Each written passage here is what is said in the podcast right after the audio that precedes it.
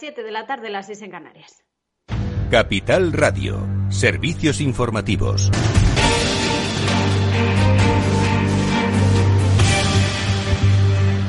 Muy buenas tardes. Se preocupa el aumento de la incidencia acumulada que sube hoy en nuestro país hasta los 368 casos por cada 100.000 habitantes, aunque dos comunidades todavía no han podido comunicar esos datos. El director del CAES, el Centro de Coordinación de Alertas y Emergencias Sanitarias, Fernando Simón, no descarta que podamos llegar a los 400 casos en los próximos días. Esto decía sobre su evolución. Ha seguido una evolución ascendente.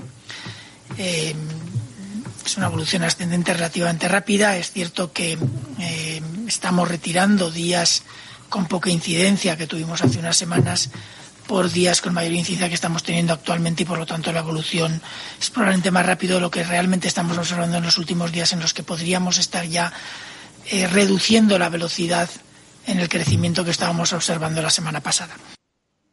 Además, la mayoría de los casos se concentran en las personas más jóvenes. Fernando Simón ha dicho que de manera lenta podemos eh, llegar a un impacto importante en los hospitales, aunque no en todo caso como en olas anteriores. Además, hoy hemos sabido que ha fallecido un hombre de 80 años eh, que hacía dos meses había recibido ya las dos dosis de la vacuna. Desde el equipo médico dicen que debido a sus patologías previas no había podido desarrollar esa inmunidad. Y mientras, en Cataluña, donde preocupa especialmente la evolución de la variante Delta, se prohíbe comer o beber en la vía pública, también eh, se prohíbe, el, eh, se, hay que finalizar cualquier actividad a las doce y media de la noche, incluida la restauración, actos eh, culturales con público sentado y se establece la limitación de reuniones tanto públicas como privadas a un máximo de diez personas. Y es que actualmente una de cada cuatro personas en la UCI son menores de 40 años y la edad media de ingresados ha bajado de 63 a 50 años. Por el lado positivo, destacan desde el Gobierno el avance de la vacunación, ya que el 59% de la población española ha recibido al menos una dosis y el 45,9% tiene ya esa pauta completa. Por tanto, siguen preocupando los eh, menores de 30 años, que es el grupo que menos eh, porcentaje de vacunación registrado tiene ahora mismo. Más asuntos. En la arena política, el presidente del Gobierno, Pedro Sánchez, dejará el partido en manos de la actual vicesecretaria general y líder del grupo parlamentario, Adriana Lastra. Lo hace ante una inminente salida del actual secretario de organización, José Luis Ábalos, que va a dimitir de forma voluntaria tras ser cesado como ministro de Transporte. Y es que hoy ha habido nueve traspasos de cartera. Carmen Calvo le ha dado la suya a Félix Bolaños, que ha tomado posesión como ministro de Presidencia, Relaciones eh, con las Cortes y Memoria democrática. Calvo ha destacado que es el traspaso más amoroso, dice, de la política. Bolaños, eh, que ha estado en segundo plano junto a Sánchez en Moncloa, pasaría así ahora a la primera línea. Las veces que he pensado y me he alegrado de no ser ministro. Unas cuantas, claro, claro. Eh, pero estas cosas ni, ni, se deben pedir ni se pueden rechazar. Y al final, pues bueno, el presidente ha decidido que, que asuma esta cartera, luego con un honor, con enorme responsabilidad. Y me impresiona hacerlo en esta sala, con estas personas, en estos retratos que nos acompañan de gente de mucha altura intelectual, de mucha altura política, de responsabilidad de Estado, de sentido de Estado. En otro cambio, en el de exteriores, ha tenido, parece ser, mucho que ver esa crisis con Marruecos. Esto decía José Manuel Álvarez, el nuevo ministro del ramo. Somos un país mediterráneo. Con nuestros vecinos del sur tenemos que reforzar aún más nuestras relaciones, especialmente con Marruecos, nuestro gran vecino y amigo del sur. Pues eso, nuestro país, mientras Joe Biden, el presidente de Estados Unidos, ha querido expresar su apoyo al pueblo de Cuba y ha urgido a respetar su derecho, dice, a la protesta pacífica. Van llegando reacciones eh, sobre esas protestas que estamos viendo en las últimas eh, horas en la isla. Para hablar sobre esa crisis, hoy Federico Quevedo va a entrevistar al eurodiputado de Ciudadanos, José Ramón Bauza. Eso va a ser a partir de las ocho de la tarde en el balance con todo el análisis político de la jornada. Ahora se quedan con After Work dirigido por Eduardo Castillo aquí en Capital Radio.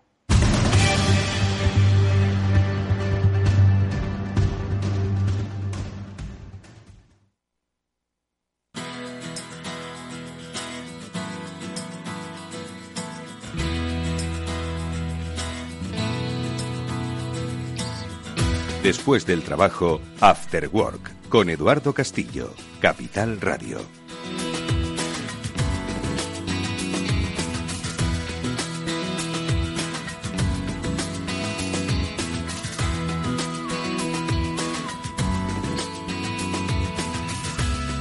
Hola, ¿qué tal amigos? Buenas tardes. Bienvenidos al After Work que ya comienza en Capital Radio y que hoy, con los invitados y los amigos que siempre nos acompañan, vamos a dar explicación a los sucesos que se producen en el ciberespacio y que conocemos como ataques cibernéticos.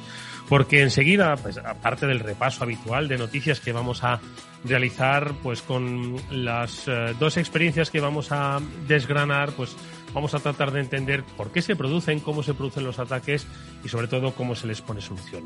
En primer lugar, y será ahora en un momento, a propósito de nuestra píldora SASI, que cada semana nos traen los especialistas de Netscope, eh, hablaremos de uno de los últimos ataques más destacados, el, recibido por Casella y el impacto que ha tenido ese ransomware en eh, bueno pues toda la red de empresas a la que eh, da servicio. ¿Qué es lo que ha ocurrido? ¿Por qué ha ocurrido? ¿Y cómo se podría haber evitado o por lo menos minimizado? Con Samuel Bonete enseguida vamos a conocer un poco más estos detalles, sobre todo desde una perspectiva del cloud, de la protección a través del cloud. Y luego, eh, como invitado especial, hoy eh, nos acompañará Ramón Ferraz, que es el CEO de Together. Esto es una fintech especializada en el mundo criptomonedas y que muchos de vosotros diréis, ¿y por qué vamos a hablar de criptomonedas? Tienen mucho que ver, obviamente, eh, con el tema del ciberespacio y la ciberseguridad, pero yo creo que su experiencia, la vivida en primera persona como empresa, creo que va a ser muy significativa y hoy van a tener la valentía y el detalle de contarla para todos los oyentes del Cyber After Work. Mónica Valle, ¿qué tal? Muy buenas tardes. Hola, muy buenas tardes Eduardo, buenas tardes a todos. Un nuevo lunes en Cyber After Work contando, como bien decías, muchas cosas y hoy muy interesantes porque vamos a hablar de un tema tan relevante y tan de actualidad como son las criptomonedas, desterrando muchos mitos también y hablando de muchos aspectos de ciberseguridad y conociendo un caso de un ciberataque que, como bien decías, ha afectado a una empresa que podríamos haber sido cualquiera de nosotros. ¿Cómo fue ese proceso y cómo también se repusieron después? Bueno, pues eh, con Together, con Ramón Ferraz enseguida hablaremos en nuestro programa, pero como digo, bueno, pues serán muchas experiencias empresariales que por supuesto junto a Mónica Valle desgranaremos con Pablo Sanemeterio. Pablo, ¿qué tal? Muy buenas tardes. Muy bien, Eduardo. Muy buenas tardes a la audiencia y, pues como siempre dices, otro programa más súper interesante y además con una situación o con una empresa que, como bien dices, tiene la valentía de venir a hablarnos, a contarnos sus experiencias. Experiencias que, como digo, espero que sean útiles para todos y que enseguida, bueno, pues vamos a ir desgranando. Lo primero de todo, como siempre, el repaso habitual de las noticias. Iba a decir hoy pocas, da igual que haya pocas o muchas, es el, propia, el propio alcance de las mismas. Uno de ellos eh, vivido aquí en la Comunidad de Madrid. Por cierto, no es exento de polémica en cuanto a su difusión e información. Vamos a contar qué es lo que ha pasado. Un par de noticias.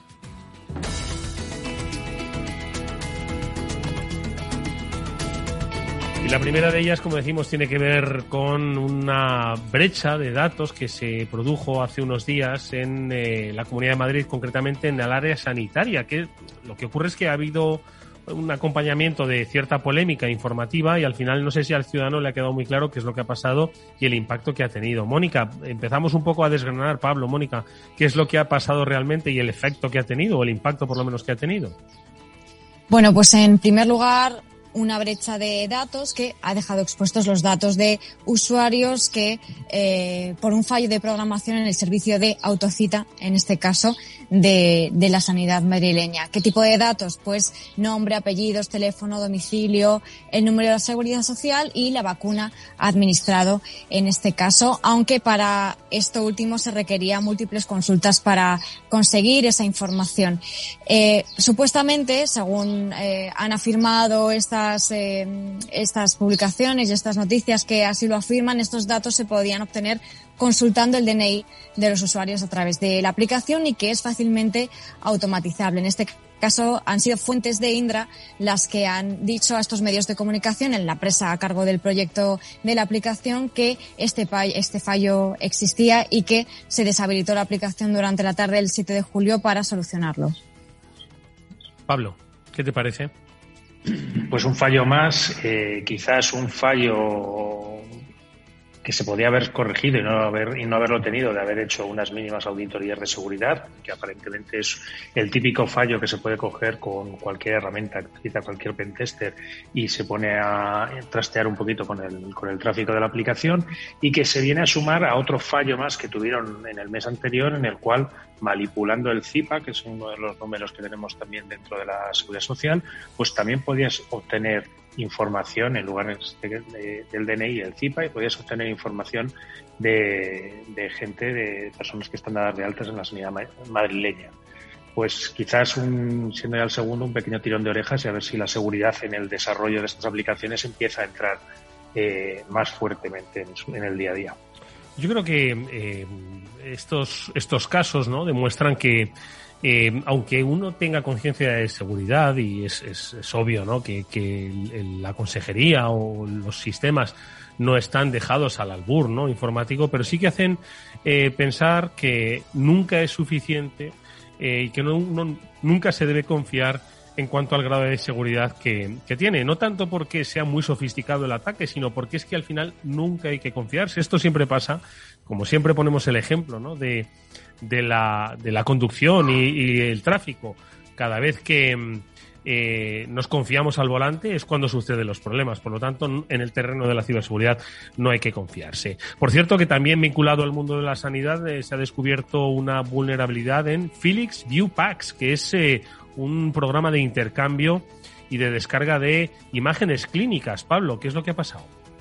pues que se han descubierto una serie de vulnerabilidades que se unen a otra serie de vulnerabilidades que ya se les reportaron eh, en esta suite informática que lo que se dedica básicamente pues es al intercambio de imágenes clínicas y que pues tiene determinados fallos de seguridad que incluso permiten tomar el control de los sistemas eh, de intercambio de imágenes médicas. Eh, una de las cosas llamativas también, ya no solo es que se encuentre una serie de fallos que han sido encontrados por el, Laboratorio de Investigación Alemán de DIH, que la empresa proveedora está avisando de que estas correcciones no van, o sea, que estos problemas no van a estar resueltos hasta el primer trimestre de 2022. Estamos hablando de más de seis meses hacia adelante que vamos a tener que estar porque van a tener que estar operando eh, los hospitales que tengan este software con vulnerabilidades y que pues lo que plantean es poner medidas de mitigación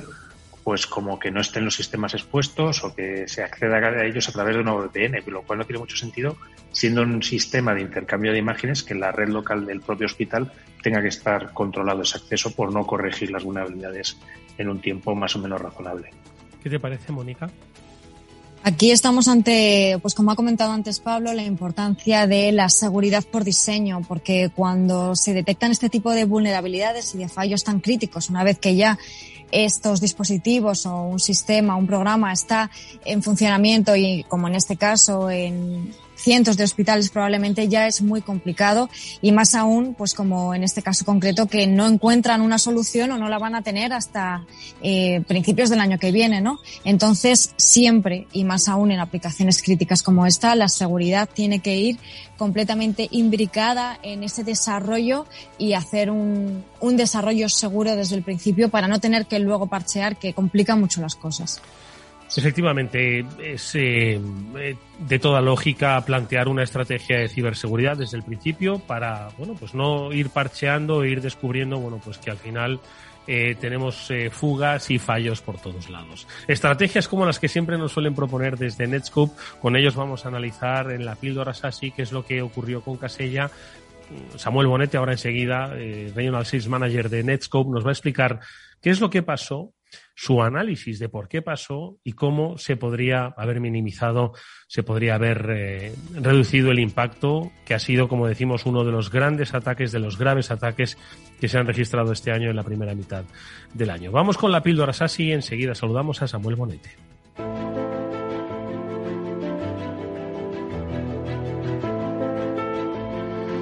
Y ya está con nosotros Samuel. Samu, ¿qué tal? Buenas tardes, bienvenido nuevamente a este programa. ¿Cómo estás?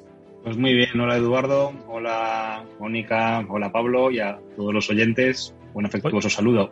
Samu, eh, quiero decir, vamos a hablar de Casella, bien podríamos hablar de lo que acabamos de contar de Philips, eh, bien podríamos hablar de lo que ha ocurrido en la Comunidad de Madrid pero nos vamos a centrar en Casella por la importancia y por la profundidad. Eh, ponnos un poco en situación, porque primero merece la pena conocer qué pasó, hasta dónde pasó y luego entender hasta dónde se podría haber evitado o minimizado. Pues, ¿qué pasó? Eh, has contado muy bien, ¿no? Casella es una herramienta de, gestión y monitorización, de gestión remota de, dispositivos y lo que ha pasado es que han atacado a Casella, han comprometido una pieza importantísima dentro de esa herramienta que son los servidores de gestión que utiliza Casella eh, para gestionar los dispositivos posteriormente. La noticia puede ser, han comprometido a Casella, pero es que ese no es el problema. El problema es que estamos hablando otra vez de un ataque de cadena de suministro y el compromiso de Casella no se ha utilizado para cifrar a, a Casella, se ha utilizado para todos los clientes que estaban utilizando una determinada herramienta de Casella que se llama VSA, Remote Management Software, eh, todos esos clientes poder dejarlos cifrados. Por lo tanto, se está utilizando a Casella como vector para cifrar muchísimos, muchísimos, muchísimos dispositivos en múltiples empresas a lo largo del globo. De hecho, eh, los, los, últimos números hablan de más de un millón de dispositivos infectados a día, a día de hoy la pregunta es, ¿quién está detrás de todo esto? ¿no? ¿Quién, quién monta o organiza algo tan sofisticado como no voy a ir a por un, player que es Casella, sino que voy a utilizar a Casella, que está implantado en muchísimos eh, clientes y en muchísimas empresas finales, para cifrar masivamente muchísimas clientes y muchísimas empresas finales? Pues parece que está eh, una organización criminal, un actor que se llama Revil. Eh, Revil es conocido también por otros ataques que se han producido, aquí en España incluso también, ataques que supuestamente o bajo supuestamente estaban también ellos detrás, como, como Adif. ¿Os acordáis que hubo una gran, una gran robo de datos a, Adif el año pasado? Se piensa que Revil estaba detrás de ese ataque o incluso más recientemente Más Móvil también. Parece que Revil ha estado detrás de algún ataque a, a Más Móvil. Es bueno, ha sido un actor ya conocido, Revil, utilizando un ataque de cadena de suministro a través de una aplicación que está desplegada masivamente en muchísimas empresas que se llama Casella la que ha conseguido cifrar mm, en un tiempo récord millones de dispositivos o los datos de millones de, PCs. Y Samu, oye, eh, viendo un artículo... ese, es el, ese es el escenario, fantásticamente dibujado, es decir, mm, cosas conocidas, cosas que se sabían, es decir, esto no es, no es nuevo, tal y como lo ha descrito Samu, ¿verdad? No es nuevo, Pablo, perdón. No, no, no es nuevo y además yo lo que estaba haciendo referencia es a un fantástico post que tienen puesto en el blog de Netscope, en la parte de Thread Labs, en la que describen un poco cuáles son los pasos que ha seguido el, el atacante, en este caso Revil, incluso pues oye que por, poner alguna cifra también, que se está pidiendo 70 millones de, de, dólares por descifrar todas las máquinas que ha cifrado o 45.000 por cada una de ellas, de una a una. Y eh, en el post de, de Netscope se describe claramente cómo se hace este ataque y yo lo que le iba a preguntar un poco a Samu es cómo nos podemos proteger frente a este tipo de ataques en los cuales se descarga un código malicioso y que pues, se empieza a hacer determinadas acciones y comunicándose con el exterior. Claro, fíjate, fíjate aquí, Pablo, que, es complejo, ¿no? Y, hay mucha complejidad detrás de ese ataque, porque eh, una vez te han, infectado el, servidor central que tú tienes de Casella, eh, el servidor central eh, utiliza los canales de comunicación que tiene Casella con los endpoints, con los dispositivos para distribuir el malware. De manera que son canales seguros.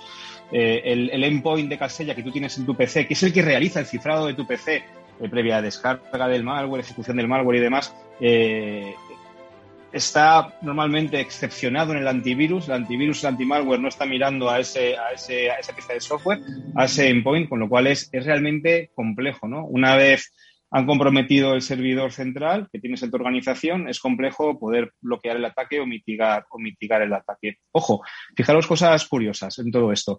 Eh, Casella lo primero que te dice es si sospechas que estás eh, comprometido o ni siquiera estamos, en cuanto reciben el ataque ¿no? y son conscientes de que tienen el ataque, eh, instan a todos sus clientes a apagar esa pieza de software, ese servidor central, instan a todos sus clientes a, apagarlo. ¿Por qué? Porque a partir de ese servidor central es como se está distribuyendo, como decíamos antes, el malware dentro de la, de la organización.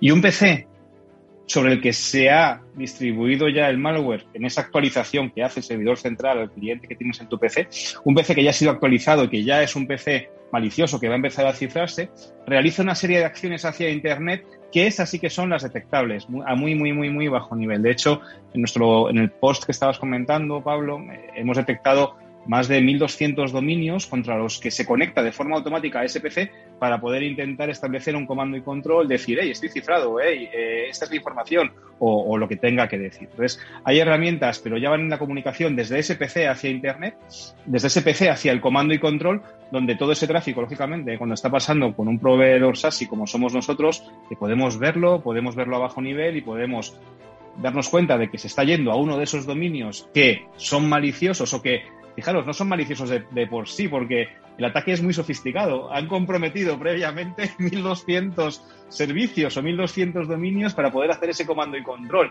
Entonces, esas peticiones del PCI ya comprometido hacia Internet para decir, hey, estoy comprometido, eh, contrólame, es todo el, camino que podemos empezar a, controlar. Hay otro punto importante, ¿no? Y es que al final se ha sabido que exploit estaba utilizándose para comprometer ese servidor principal.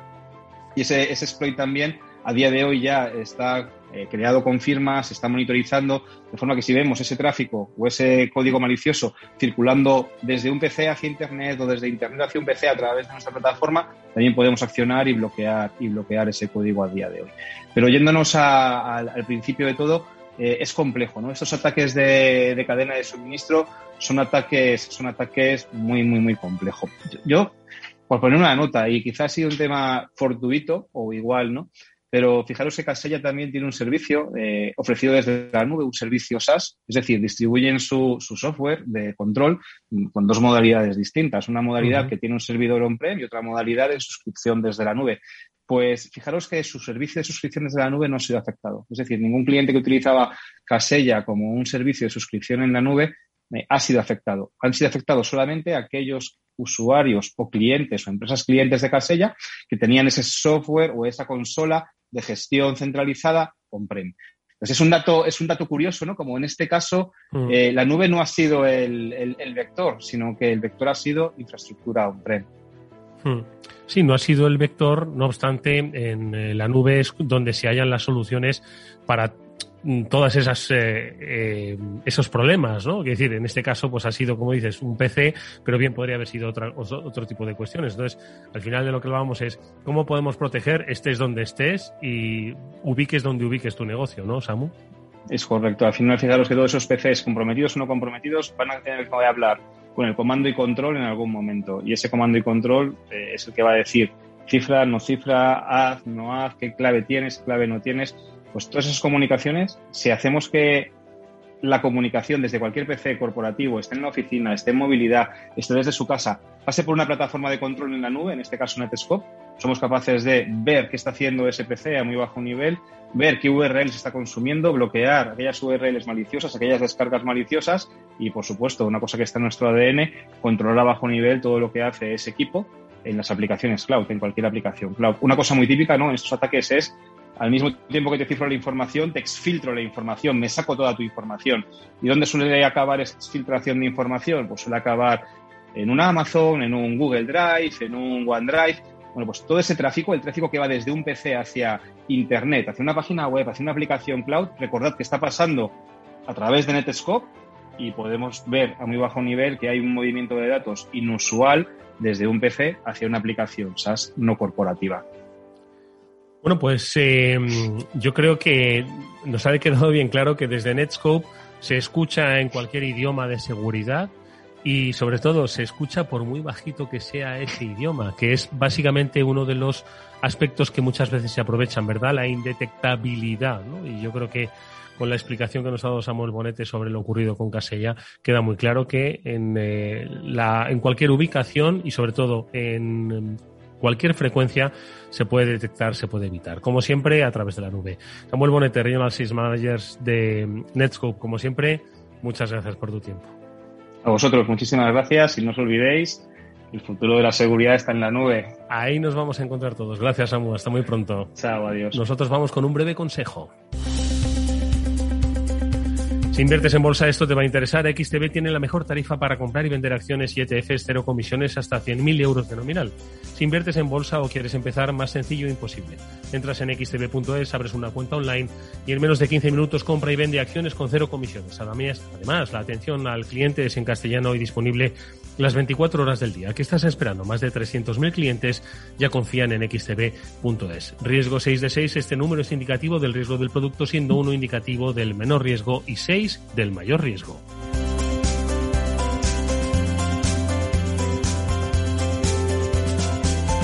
After Work con Eduardo Castillo.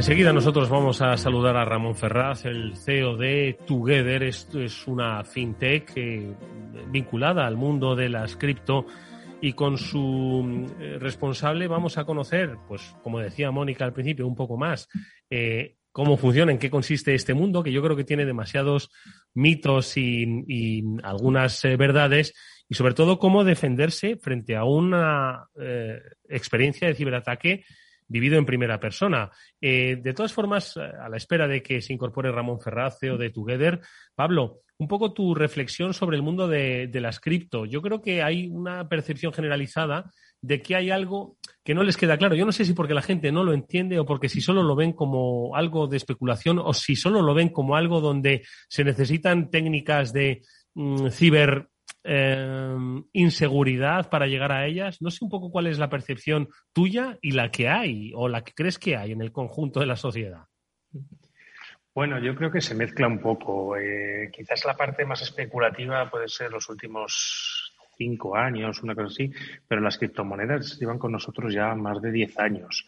Eh, creo que son un elemento, al menos, no sé si revolucionado, un revolucionario o disruptor en el sentido de que cambiamos un poco el, sentido de efectivo físico para empezar a tenerlo, digamos, en el ordenador o, en, o en, ni siquiera en nuestro ordenador, en una red de ordenadores que son los que certifican y validan que el dinero lo tenía yo inicialmente y se lo he mandado a Eduardo o se lo he mandado a Mónica y a través de ese dinero yo he consumido servicios y productos una de las primeras compras que se hizo en, bitcoins fue una pizza, para que te hagas una idea.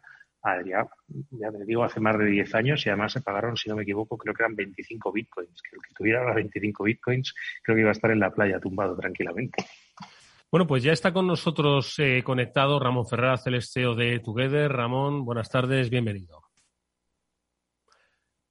Por si acaso, Ramón, ahora, con el micro desconectado. ¿Cómo estás, Ramón? Buenas tardes. Ahora sí, muy buenas.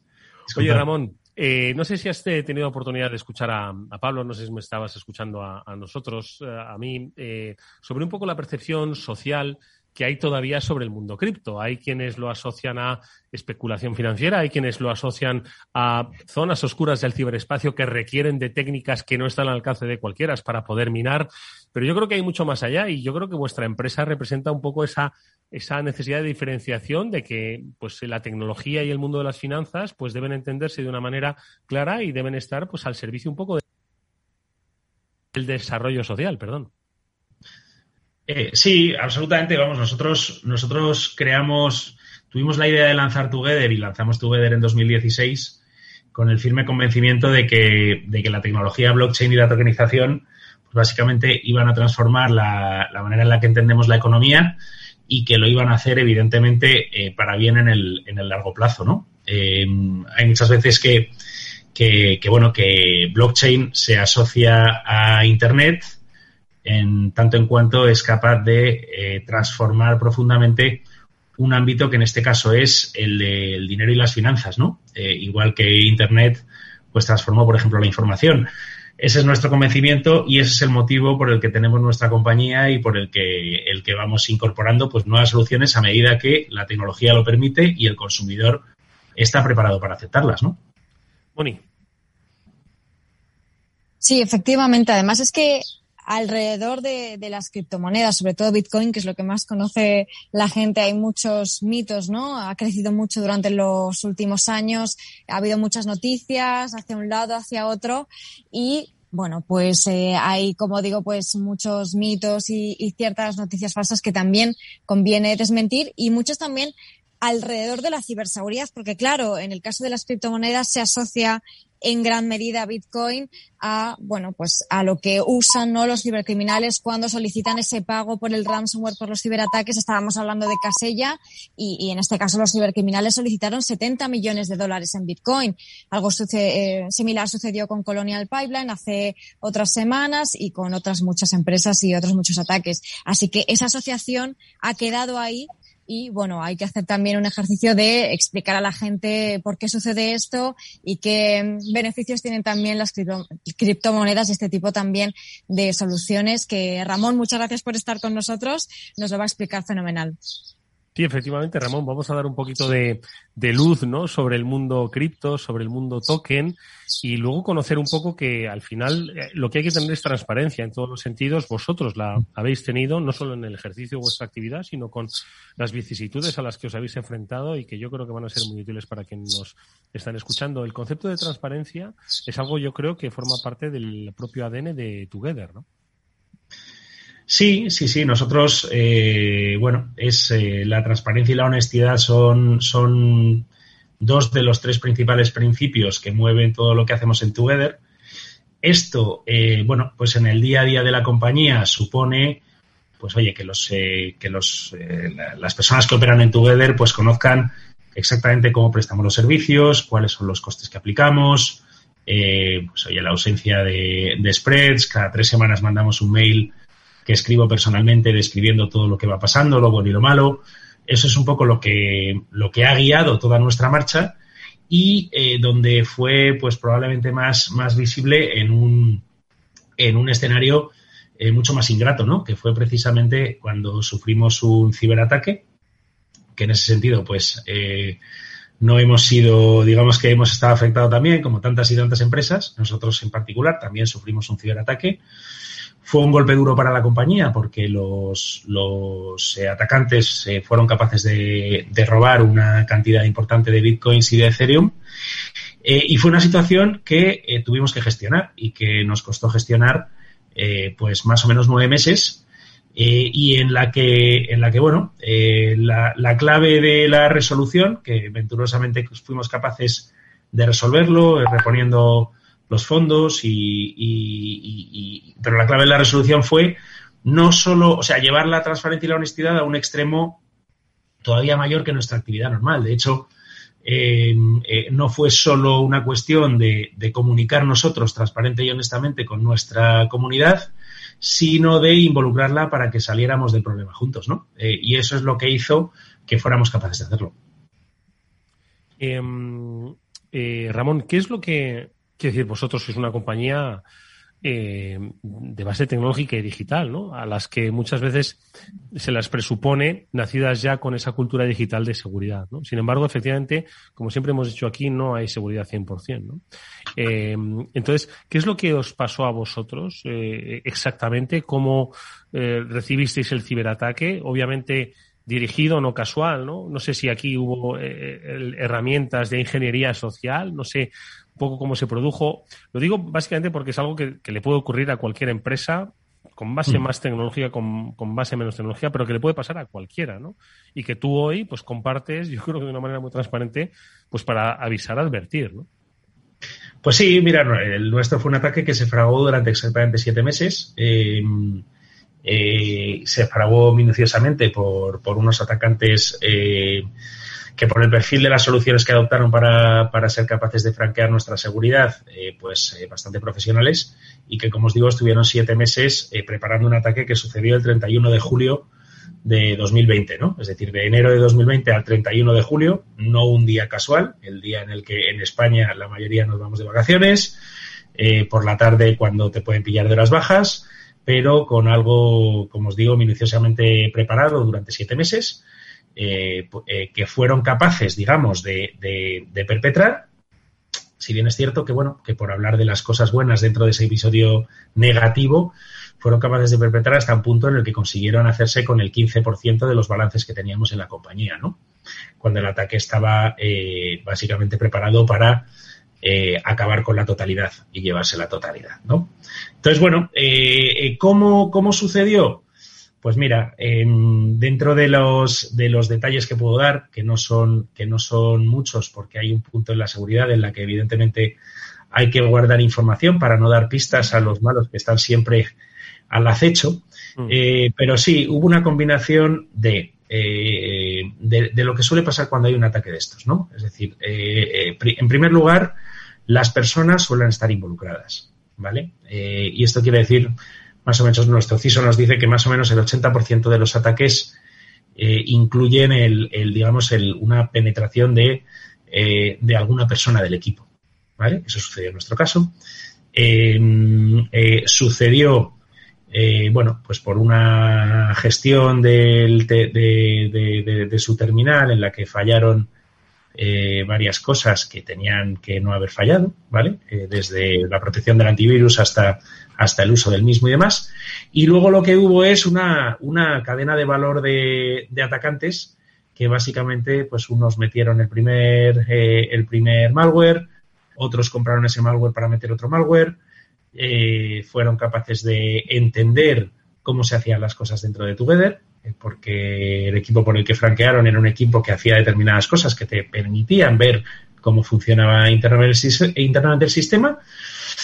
Y como os digo, cuando prepararon el ataque, no solo prepararon el ataque, sino que prepararon los, los mecanismos de defensa por su parte para que nosotros no pudiéramos ni siquiera pararlo, ¿no? Eh, así que, y todo eso durante siete meses, así que bastante complejo un poco a veces, perdóname Pablo, y ahora te dejo, es, es, cuando se produce una catástrofe aérea, ¿no? Y la investigación determina que no ha sido una sola cosa. Han sido un cúmulo de cosas, algunas eh, quizás hasta prácticamente inevitables, ¿no? Por la pura casualidad y la pura circunstancia, y otras obviamente evitables, que son las que nos enseñan. Siempre esa combinación de cosas es la que nos enseña, ¿no? Eh, Pablo, perdona. No, yo en primer lugar oye, agradecer a Ramón que esté hoy con nosotros en, en Cyber Work y nos esté haciendo este ejercicio de transparencia, nos esté contando su vivencia en, en, un caso de un ataque tan minuciosamente preparado de siete meses y esperando una fecha tan concreta como es el 31 de julio. Y quería preguntarle un poco si este ataque os ha hecho cambiar un poco vuestra visión de la ciberseguridad y replantearos un poco la ciberseguridad o pensabais que lo teníais ya todo, entiendo ya, como has contado, ya teníais un CISO, con lo cual ya teníais una serie de medidas preparadas porque estáis trabajando en el sector financiero? Pues mira, eh, a ver, esto es como cuando tienes un olivo y el olivo empieza a crecer, pues hay veces que se va hacia un lado, entonces le pones una guía y crece fuerte y robusto y no le pasa nada durante, durante cientos de años, ¿no? Eh, yo lo percibo como algo parecido. Es decir, nosotros eh, eh, comentabais antes, comentaba Eduardo y tiene razón, que suele ser un cúmulo de cosas. Eh, una cosa que no ayuda es crecer a toda velocidad, que es lo que estábamos haciendo previamente. ¿Por qué? Porque cuando creces a toda velocidad te haces muy visible y eso atrae a todo el mundo, a los buenos y a los malos, ¿vale? Y, y, al final, pues tienes que conseguir que tu seguridad crezca al mismo ritmo al que crece tu negocio. Y eso no es nada fácil. Pero cuando no has recibido un ataque, es más difícil. Es decir, evidentemente teníamos un CISO, teníamos un equipo de sistemas de primer nivel, teníamos un comité de seguridad cada mes, metíamos iniciativas eh, una detrás de otra, con mucha cabeza, pero el problema es que defenderte ante los ciberataques del siglo XXI es defenderte ante el riesgo más complejo que existe eh, y además no solo para las compañías puramente digitales como nosotros, sino para cualquier compañía, para cualquier organización. Entonces, ¿qué ha pasado después del ciberataque más allá de su resolución? Pues lo que ha pasado es que, digamos, nuestro modelo de gestión de la seguridad, pues lo hemos reforzado a, todos los niveles posibles, ¿no? O sea, lo hemos reforzado desde un punto de vista organizativo, desde un punto de vista operativo, desde un punto de vista tecnológico, Em, eh, hemos aplicado una serie de principios que, son precisamente los que nos fallaron o los que nos podrían haber fallado en un ataque distinto y digamos que hemos incorporado esos principios a nuestra gestión de seguridad. Yo siempre digo algo que no tengo ningún problema en decir, aunque no puedo decirlo en detalle, que es que eh, nosotros en abril de 2020 teníamos identificadas dos iniciativas que habrían parado el ataque. Em, después de abril de 2020 tuvimos dos sucesos que ralentizaron esa ejecución. Dos sucesos de los que se tienen en el día a día. Es decir, una persona importante del equipo mm, falleció un familiar suyo y tuvo una temporada que tuvo que pudo estar menos en la compañía. Perdimos una persona importante también en un equipo y esas dos cosas hicieron que no llegaran estas dos eh, soluciones antes del ataque. Las habría, cualquiera de las dos las habrían parado. ¿no? Entonces, eh, pues, pues, pues, ¿qué, nos, ¿qué te lleva a eso? Pues aplicar un principio de que eh, las decisiones cuando se toman en comité de seguridad para el siguiente comité de seguridad tienen que estar ejecutadas. Que, son que son decisiones que llevan dos comités de seguridad, tres comités de seguridad, no pasa nada. Ejecutamos el, producto mínimo viable para el siguiente comité de seguridad eh, y para el siguiente cerramos el desarrollo. Eh, no, deja de ser uno de los principios, digamos, que empiezas a aplicar a tu gestión una vez que te ha pasado esto, ¿no? Porque al final te das cuenta de que en este ámbito en concreto te estás jugando más que en cualquier otro y el tiempo es todavía más importante que los desarrollos que tienen que ver con el crecimiento. Y fijaros lo que estoy diciendo, teniendo en cuenta que lo que tenemos es una scale-up. ¿eh? Pero es que en este caso la, hay una serie de cosas que es que son absolutamente claves y que cuando ha sufrido un ciberataque, eh, pues digamos que las, las experimenta, están en los huesos que no se olvidan. Muy interesante, Ramón, en este caso, como nos contabas, ese ataque muy dirigido porque además nos decías que se fraguó durante siete meses, o sea que efectivamente estuvieron eh, investigando, cómo hacíais vuestros procedimientos, eh, vuestros sistemas, os conocían muy bien. Y luego, pues como también decíais, ¿no? Ese, esa cadena de fallos, muchas veces un efecto dominó, ¿no? Un ejemplo muy claro de cómo suceden estas cosas en, en el caso de ciberataques de este tipo, ¿no? Y la importancia también del post-ataque de aprender, de saber dónde están esos puntos débiles y reforzarse también a partir de eso, ¿no? En vuestro caso, también, como decía, se mezclan muchos factores por el propio eh, sector en el que estáis. Em, y luego os dirían muchas veces, ¿no? Y tendrías que responder a, frases como, pues no invirtáis en criptomonedas, que esto no es seguro, ¿ves? Ya te lo dije. Esto, esto es cierto, Ramón. A ver, yo creo que la inversión en, la compra de criptomonedas eh, requiere, yo esto lo he dicho siempre y lo sigo diciendo, requiere un conocimiento eh, profundo, no solo del activo, sino de la tecnología que hay detrás y del proveedor que te presta el servicio. Eh, y al final es un conocimiento al que, al que no llega cualquiera, ¿no? Entonces, bueno, eh, en ese sentido, evidentemente hay mucha gente que compra criptomonedas sin tener ese conocimiento. ¿no? ¿Qué quiere decir esto? Pues que al final, oye, puedes comprar, puedes comprar criptomonedas porque, porque lleva multiplicándose por 5 en los últimos meses, te lo dice eh, tu cuñado en la cena y entonces, bueno, te convence y compras criptomonedas, ¿no? ¿Y, dónde las compras? Donde te dice tu cuñado.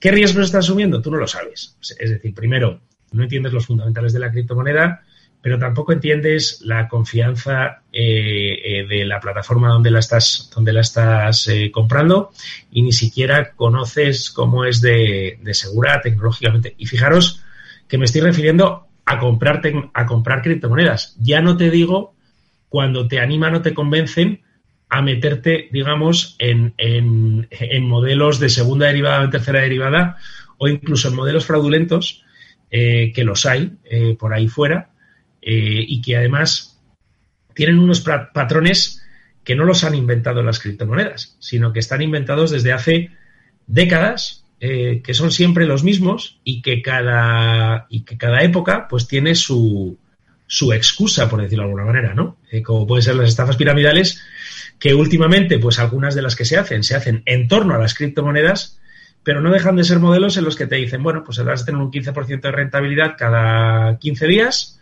eh, eh, se inventan algo, que pueden ser sellos, que pueden ser, ser la persona más reputada de Miami, o que en este caso puede ser inversión en masternodos, y, y, a partir de ahí, o inversión en, en arbitraje, por ejemplo, eh, y bueno, y, te, prometen un 15% de rentabilidad cada 15 días y tú entras, va pasando, pero realmente es un esquema Ponzi, ¿no? O sea que al final yo creo que eh, entrar en este mundo y comprar criptomonedas requiere una diligencia mínima eh, por parte del que compra o por parte del que facilita la compra en el caso de la gente que está empezando a confiar esta inversión pues en profesionales, ¿no?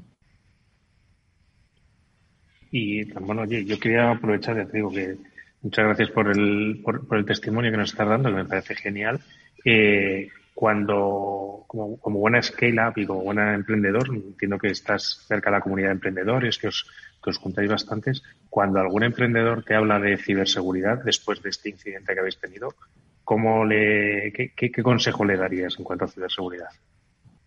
Pues eh, le daría varios, pero, pero se lo daría en este, en este, en este orden. Se los daría. El primero, eh, que la seguridad tiene que estar en, el, en, la parte alta de la agenda estratégica de, él como fundador o como CEO, de su consejero de administración y de su comité de dirección.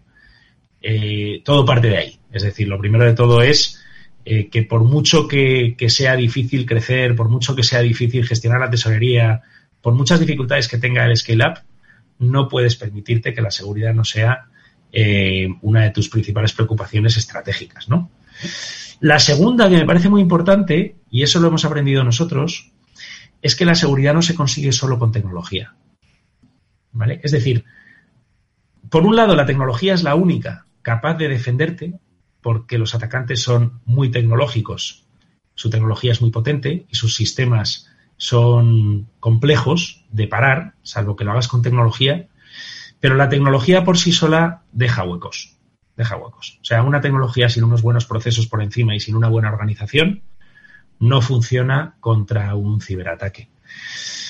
La tercera es em, eh, algunos principios básicos, como os comentaba antes. ¿no? Eh, uno de ellos es el que os acabo de comentar, ¿no? que sea tecnología, eh, procesos y, organización. ¿no? Pero la otra es priorizar siempre eh, sobre la base de la probabilidad y, la severidad eh, a partir de los vectores de ataque identificados. Es decir, no vale hacer un plan a largo plazo e ir rellenando huecos. Es decir, es muy importante meter las cosas en el orden adecuado eh, y ejecutar cuando tomas las decisiones. Y luego el último principio que yo recomendaría es el concepto de zero trust, ¿no? Es decir, ya hay muchas veces en los comités de seguridad en los que a alguien del equipo se le escapa y a mí también que, oye, no pasa nada si esto no lo cerramos por aquí porque está cerrado por allá. No. Es decir, eh, la seguridad son capas, capas y más capas a muchos niveles, que podemos entrar ahora también, eh, eh, y cada una de ellas te tiene que defender del todo. Entonces, bueno, es un poco ese concepto de Zero Trust. Finalmente, ya bajando a la parte más táctica, pues lo que le recomendaría es eh, que confíen en los frameworks. Nosotros, por ejemplo, todas las actuaciones de, ciberseguridad las hacemos en torno al framework NIST, eh, a partir del cual eh, pues tenemos identificadas todas las iniciativas que queremos ir incorporando desde un punto de vista de identificación, prevención, detección, respuesta y recuperación, y que se fíen de las actualizaciones de esos frameworks para que no se actúe en la ciberseguridad sobre la base del sentido común y de lo inteligente que es tu equipo. O sea, tu, equipo, por mucho que tengas a las mejores personas del mundo, no es suficientemente inteligente como para capturar todo lo que está pasando ahí fuera. Eh, Ramón, ¿cuáles, eh, a tu juicio, eh, los siguientes pasos, no ya como Together, ¿no? sino que las compañías eh, eh, van a dar, pues con esta profusión cada vez mayor de, ciberataques de determinada naturaleza y determinadas características. Y para los que nosotros aquí siempre pues tratamos de, de ofrecer dos soluciones. Uno de ellos es la concienciación, que es hasta donde podemos llegar en este programa. Y otro de ello, pues hablar con empresas que ofrecen soluciones y protección, ¿no? Pero hay muchas más. Los seguros, eh, la revisión constante de, estrategias. ¿Por dónde crees que va a ir el, futuro de la seguridad? Insisto, no solo de tu compañía, sino de muchas compañías de múltiples sectores en el terreno de la ciberseguridad. Ah, yo creo que es un tema tan, tan complejo y tan cambiante que realmente si quieres estar bien protegido necesitas eh, la influencia externa de profesionales que se dedican solo a esto y, dentro de eso como asesores, ¿eh? Como asesores. Y dentro de eso em, no todo el mundo sabe de esto. O sea, nosotros hemos hablado con muchísimas compañías y, sin decir nombres, porque para qué, quiero decir, ahí cada uno que haga su, su, su análisis, ¿no? Pero la diferencia de encontrar un grupo, una persona que sepa, que sepa, entendedme, no es, no es por menospreciar al que sabe menos, que sepa lo que tiene que saber para defenderte de verdad en esto. Es que no hay muchos grupos, no hay muchas personas que sepan de eso. Y están siempre en compañías especializadas por una cuestión mm, meramente lógica de que esto es tan cambiante que o estás el 24, las 24 horas de tu tiempo en ello y además muy metido y además con una proactividad absoluta y con una vocación mm, hacia esto, o realmente no sabes el vector de ataque que te va, que te va mm, a perjudicar, ¿no? Yo creo que lo que va a proliferar mucho, yo lo llevo diciendo años y ahora lo tengo más claro que nunca, eh, que, que una de las verticales con mayor potencial del ámbito fintech era la, es precisamente la ciberseguridad. Eh, lo llevo diciendo años y lo pienso más que nunca. Porque incluso, fijaros lo que os digo, nosotros, oye, somos un scale-up y al final pues estamos sujetos a muchísimos riesgos y es un camino difícil y hay veces que salen y muchas que no. Pero fijaros, ponernos en la, en la piel, que yo siempre lo digo, ponernos en la piel de un consejero delegado de un IBEX 35. Un consejero delegado de un IBEX 35, pues al final, cada tres meses presenta resultados, le pueden dar más o menos caña a sus inversores, el mercado, en fin, tiene muchos politics por aquí y por allá. Pero ¿qué pasa cuando un consejero delegado de Universe 35 de repente le hacen un ransomware y le piden que pague una barbaridad de bitcoins? Esa situación, esa situación de estrés, yo no creo que la sufran en, ningún ámbito más de su carrera profesional, si me apuráis.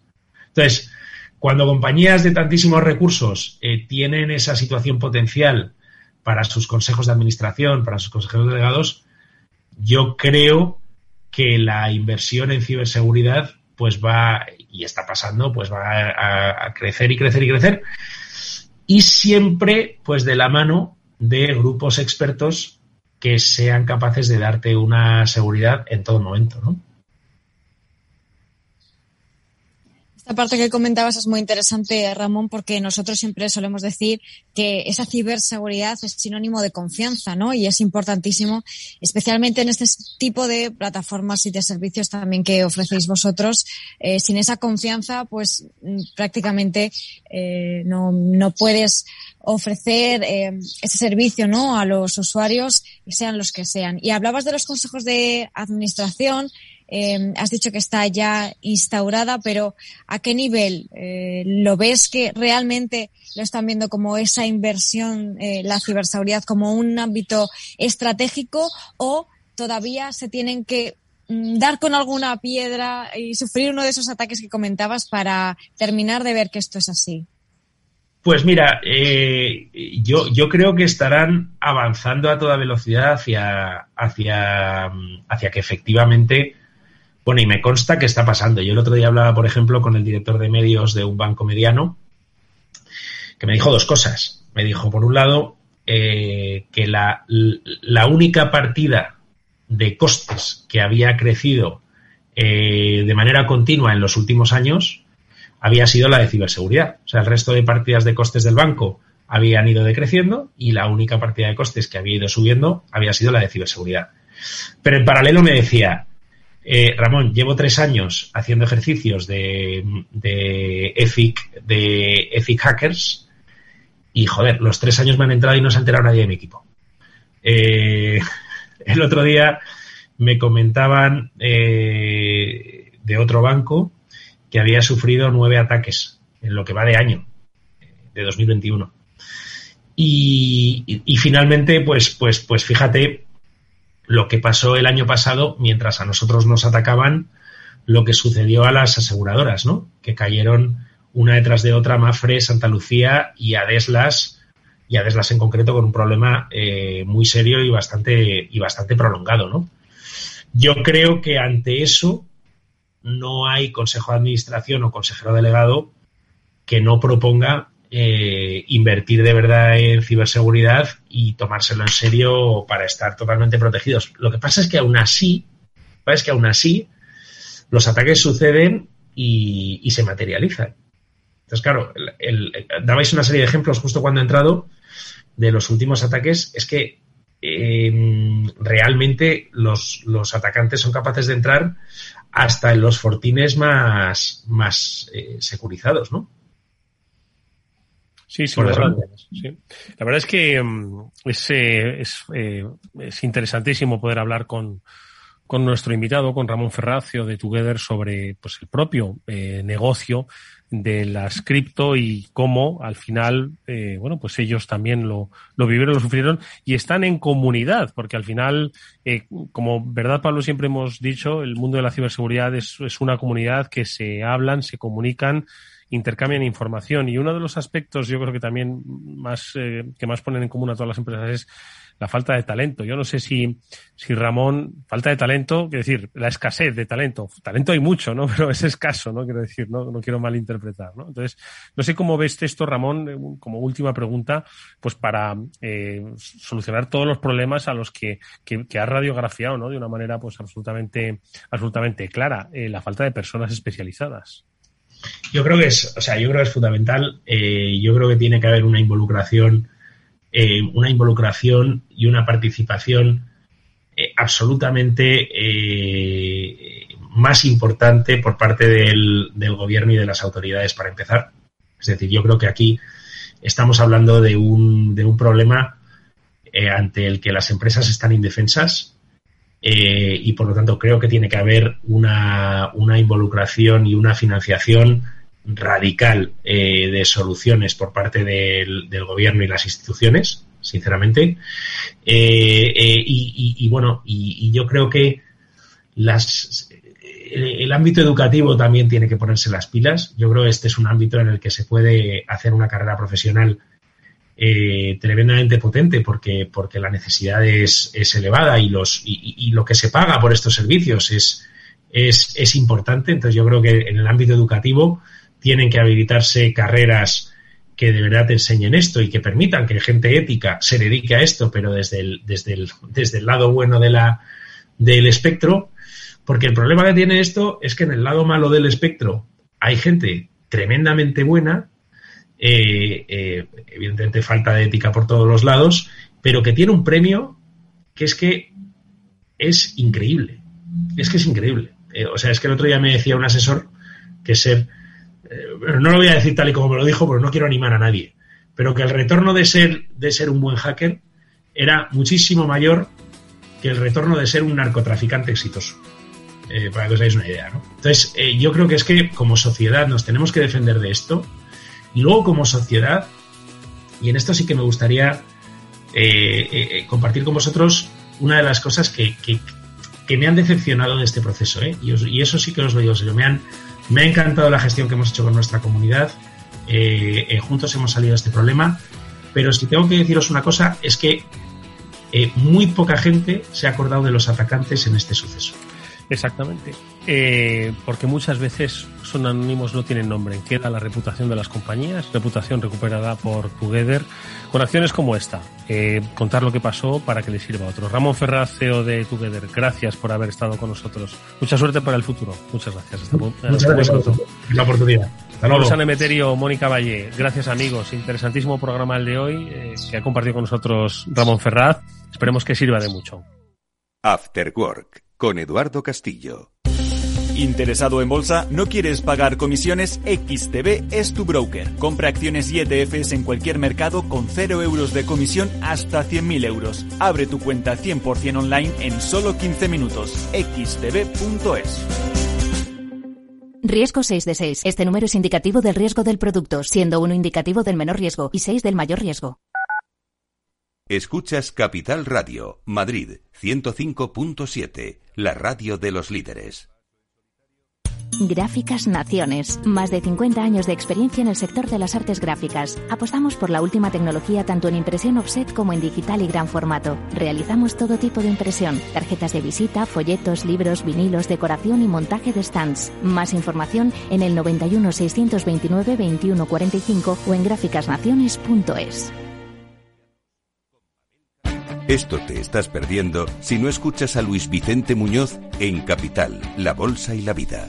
Clemente Fernández, expresidente de Amper y encabeza a los minoristas de Abengoa. Al no haber posibilidad de crédito ciclo, pues yo creo que habrá que acudir ya a la SEPI, ¿no? un rescate de, de SEPI. No te confundas. Capital, la bolsa y la vida con Luis Vicente Muñoz, el original.